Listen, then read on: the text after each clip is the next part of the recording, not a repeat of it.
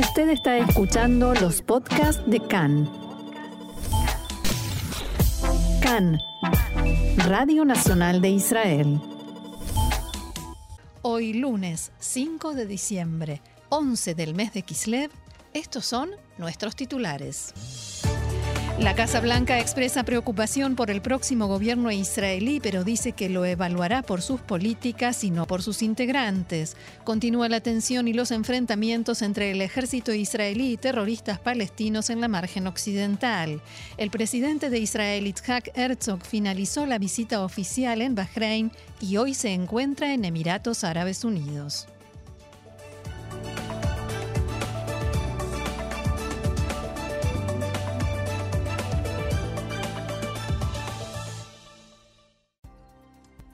Vamos entonces al desarrollo de la información. Los medios de comunicación palestinos informaron en las últimas horas que una dotación de Tzal ingresó al campo de refugiados de Jenin y arrestó a Ijia Asaadi, hijo del líder de la Jihad Islámica en Samaria, Bassam Saadi, arrestado hace unos cuatro meses. En el lugar se produjeron enfrentamientos entre palestinos y los efectivos de Tzal. La agencia de noticias oficial palestina Wafa informó de enfrentamientos también en el campo de refugiados de Heishe, al sur de Belén. En el informe se indicó que un palestino resultó muerto y seis más heridos. El fallecido fue identificado como Omar Yusuf Mana. De acuerdo con este informe, en estos incidentes, como decíamos, hubo víctimas fatales. En Deheishe, Tzal arrestó a tres terroristas con pedido de captura y el portavoz militar informó que, durante el operativo, fueron arrojadas botellas incendiarias, piedras y explosivos contra los efectivos israelíes que respondieron abriendo fuego. El primer ministro de la autoridad palestina, Muhammad Ashtaye, repudió a Israel por lo sucedido en el campamento de refugiados de Heishe y la muerte del palestino y dijo que, abro comillas, la maquinaria de guerra israelí continúa arrebatando a sangre fría las vidas de palestinos inocentes. En la reunión de gabinete en Ramallah, Ashtaye señaló que estos crímenes no habrían sucedido si los criminales no sintieran que quedarán impunes en sus palabras. El Ministerio de Relaciones Exteriores de la Autoridad Palestina difundió un comunicado cuyo texto indica que, abro comillas nuevamente, el asesinato cotidiano de palestinos es un crimen cuyo objetivo es provocar una escalada en el terreno para generar caos en lugar de calma y reanudación de las negociaciones diplomáticas. En Jawara, al sur de Nablus, un palestino resultó con heridas leves por lanzamiento de piedras. Una fuente de defensa israelí dijo a Khan que civiles israelíes lanzaron piedras contra vehículos de palestinos. Por otra parte, en el paso de Shoafat, en Jerusalén, un habitante de ese campo de refugiados fue arrestado luego de que los efectivos en el lugar hallaran un rifle M16 en su automóvil. El palestino de 21 años de edad fue trasladado para su interrogatorio por las fuerzas de seguridad.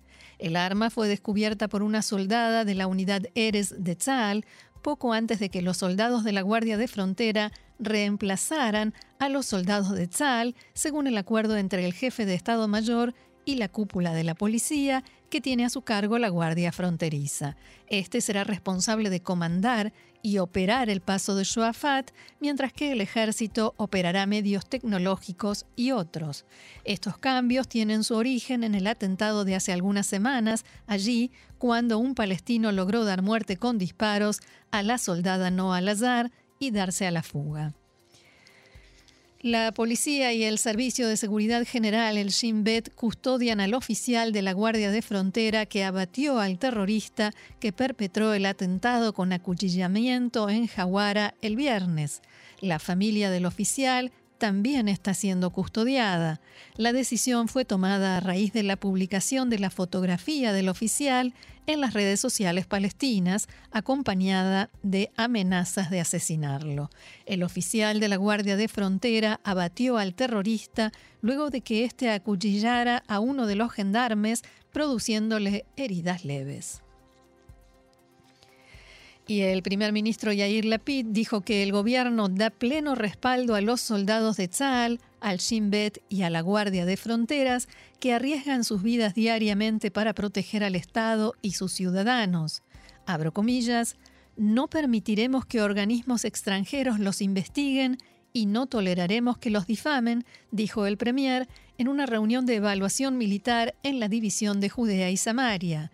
Lapid agregó que Israel requiere de un ejército fuerte y disciplinado con una clara cadena de mandos que actúa pura y exclusivamente en el marco de la ley. Ese es el secreto de nuestra fuerza, dijo, es lo que ha generado el poder de Tzal, que todo soldado de combate sepa, si cumple con la ley y con las órdenes, siempre contará con nuestro amplio respaldo. Ustedes nos cuidan a nosotros, pero también nosotros los cuidamos a ustedes. Palabras de Yair Lapid. Cambiamos de tema. El secretario de Estado norteamericano Anthony Blinken participó anoche en la conferencia anual del lobby pro-Israel J Street. En ese contexto, Blinken aseguró que Estados Unidos no cesará su apoyo inquebrantable a Israel a pesar de las marcadas diferencias con el primer ministro electo, Benjamin Netanyahu, y las preocupaciones que la administración Biden pueda tener sobre los miembros de su próximo gobierno. Al mismo tiempo señaló que espera que el nuevo liderazgo israelí continúe trabajando conjuntamente con Washington para impulsar los valores comunes de Estados Unidos e Israel, tal como sucedió con los gobiernos anteriores.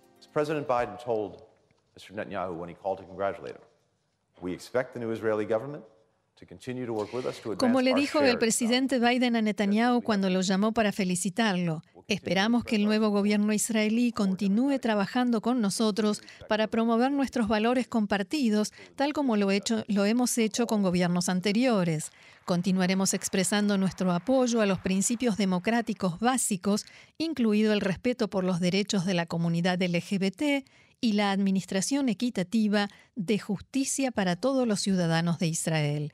Evaluaremos al gobierno por sus políticas y no por las personas que lo componen. De todos modos, y más allá de las declaraciones amistosas, Blinken dejó en claro que su gobierno se opondrá a algunas de las políticas que los socios de Netanyahu en la coalición planean impulsar. También continuaremos oponiéndonos inequívocamente a cualquier acto que socave las perspectivas de la solución de dos estados, incluidos, entre otras, la expansión de los asentamientos, medidas que conduzcan a la anexión de Cisjordania, la interrupción del statu quo histórico de los lugares sagrados, las demoliciones y los desalojos y la incitación a la violencia. Y a propósito de esta preocupación por el gobierno, la ministra de Educación saliente aquí en Israel, Ifat Shasha Bitton, declaró que el gobierno que se está formando desmantela el sistema educativo y lo vende en liquidación de fin de temporada en sus palabras. En diálogo con Khan, Shasha Bitton dijo que espera que se frene la idea de transferir la responsabilidad por los programas educativos externos a Avi Maoz, el titular del partido ultraconservador Noam, que, según la ministra, tiene una ideología oscurantista. El ministro Benny Gantz, titular del partido Amahanea Mamlahti, del que también forma parte Shasha Bitton, llamó a los líderes de los otros partidos de la futura oposición a establecer un foro de acción contra lo que denominó como el inminente perjuicio a la democracia israelí, tal como se refleja en los acuerdos coalicionarios. Gantz advirtió contra los cambios en materia de educación, el manejo del ejército y el equilibrio de fuerzas entre los poderes del Estado. Al mismo tiempo, el primer ministro electo Benjamin Netanyahu volvió a comprometerse públicamente a que en su próximo gobierno no habrá medidas en contra de la comunidad LGBT y aseguró que preservará la democracia. En una entrevista con la cadena norteamericana NBC, Netanyahu aseguró que, en su carácter de primer ministro, tendrá total control de su gobierno y liderará sus políticas en todos los ámbitos abro comillas, Preservaré la democracia israelí. Nos abstendremos de las guerras innecesarias, frenaremos a Irán y traeremos nuevos acuerdos de paz, además de los cuatro que ya hemos firmado, palabras de Benjamin Netanyahu. Por su parte, el parlamentario Miki Zohar del Likud defendió las, las, decisiones de Netanyahu en las negociaciones y aseguró que las críticas generadas por las responsabilidades que recibirá Avi Maoz en el ámbito educativo son un incidente menor que los rivales políticos del Likud están inflando para servir a sus necesidades políticas. Todo se hará con aprobación de Netanyahu y todos saben que hay en quien confiar palabras de Miki Zohar. El diputado también dijo que muy pronto se resolverán todos los conflictos en las negociaciones coalicionarias y el nuevo gobierno podrá asumir.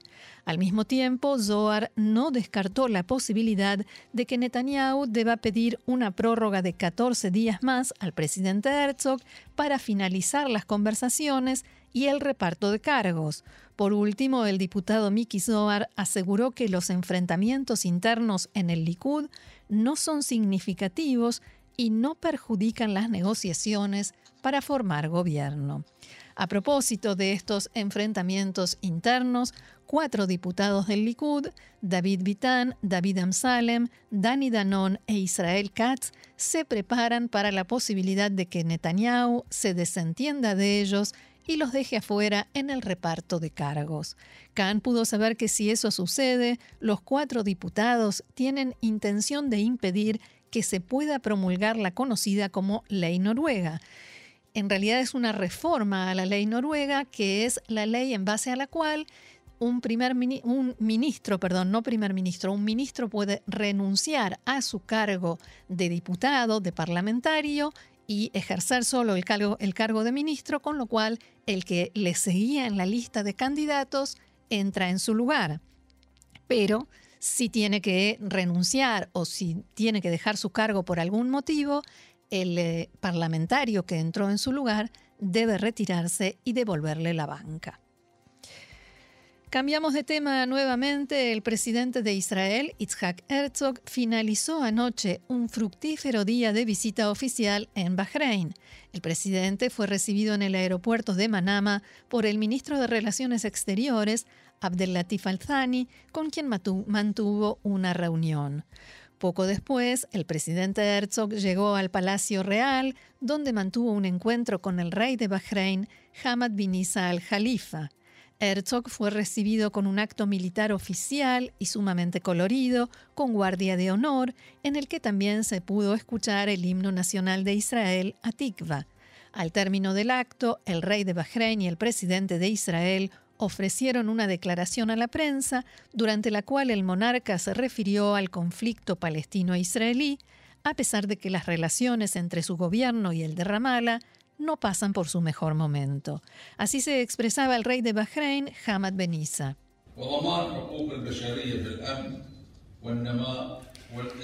En el marco de nuestra postura en favor de los derechos humanos, la seguridad y la prosperidad, volvemos a expresar una vez más nuestro compromiso con una paz justa, integral y sostenible que garantice los derechos del pueblo palestino. Ello traerá estabilidad, crecimiento y bienestar para los dos pueblos, el israelí y el palestino, y a todos los pueblos de la región. El presidente Herzog, por su parte, prestó atención a las palabras y a la forma como fueron cuidadosamente elegidas por el monarca y habló sobre la paz, así en forma genérica, sin mencionar a nadie en particular, tampoco a los palestinos. Your Majesty, this is a great moment.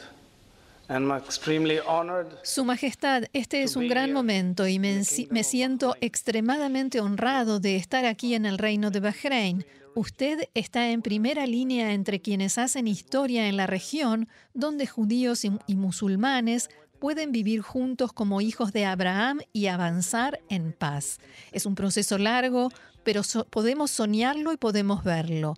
Nuestras naciones se unieron al camino de la paz y el reino de Bahrein es realmente uno de los pioneros en este proceso, uniéndose a otras naciones que buscan la paz para el, el beneficio y el bienestar de nuestros pueblos y para el beneficio y el bienestar de las naciones en la región y el mundo en general. Las declaraciones más interesantes y con mayor repercusión las dio el ministro de Relaciones Exteriores, Abdelatif Al-Thani, en un encuentro con la prensa en el que también se refirió al nuevo gobierno en Israel. El funcionario felicitó a Israel por la realización de las elecciones y agradeció al primer ministro saliente, Yair Lapid, y a su antecesor Naftali Bennett. También señaló que Bahrein desea trabajar con el gobierno que se formará y con el primer ministro electo Benjamin Netanyahu, a quien definió como uno de los arquitectos de los acuerdos de Abraham. Nosotros creemos que Netanyahu cree en los principios de los acuerdos de Abraham, dijo el canciller de Bahrein y agregó, trabajaremos con el nuevo gobierno.